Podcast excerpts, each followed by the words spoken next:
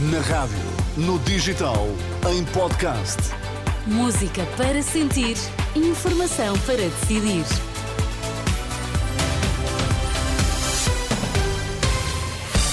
Hora de ouvirmos as notícias. Bom dia, Sérgio Costa. Bom dia, O que é Teresa. que temos nos destaques? Mau tempo das últimas horas afetou sobretudo Lisboa. Imposto sobre veículos importados pode mesmo ser ilegal.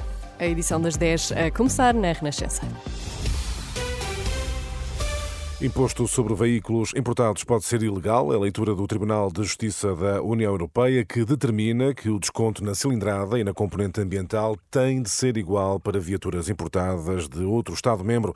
No entanto, de acordo com o Jornal Público, a autoridade tributária está a aplicar tabelas distintas com mais receita para o fisco, situação que o Tribunal Europeu considera ilegal.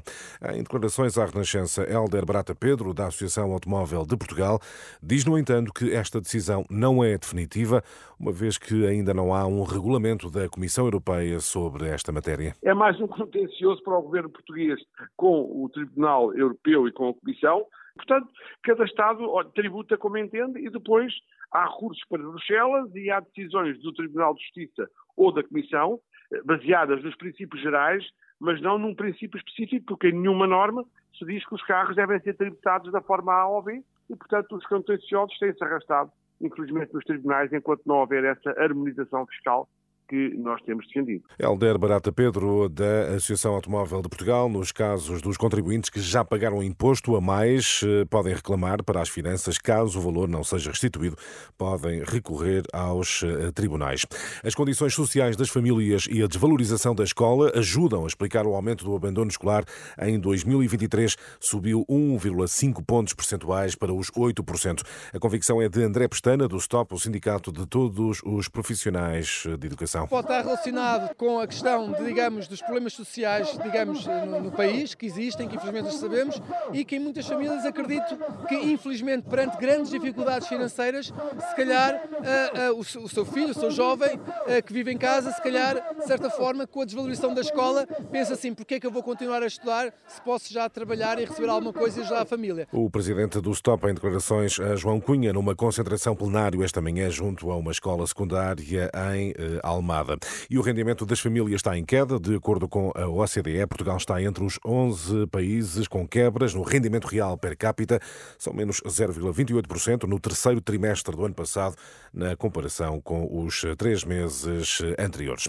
Lisboa eh, foi a zona mais afetada pelo mau tempo nas últimas horas. A capital registrou boa parte das eh, mais de 600 ocorrências até esta manhã.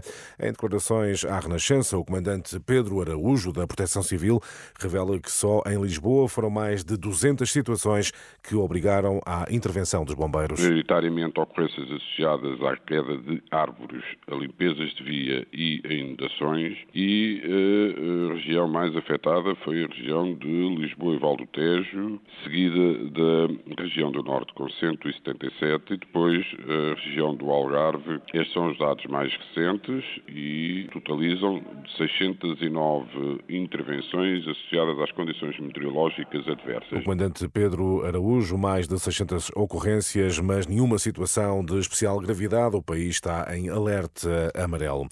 Lei do aborto. As grávidas estão cada vez mais desprotegidas. Denúncia feita esta manhã pela Federação Portuguesa pela Vida, 17 anos depois do referendo, que permitiu a interrupção voluntária da gravidez até às 10 semanas.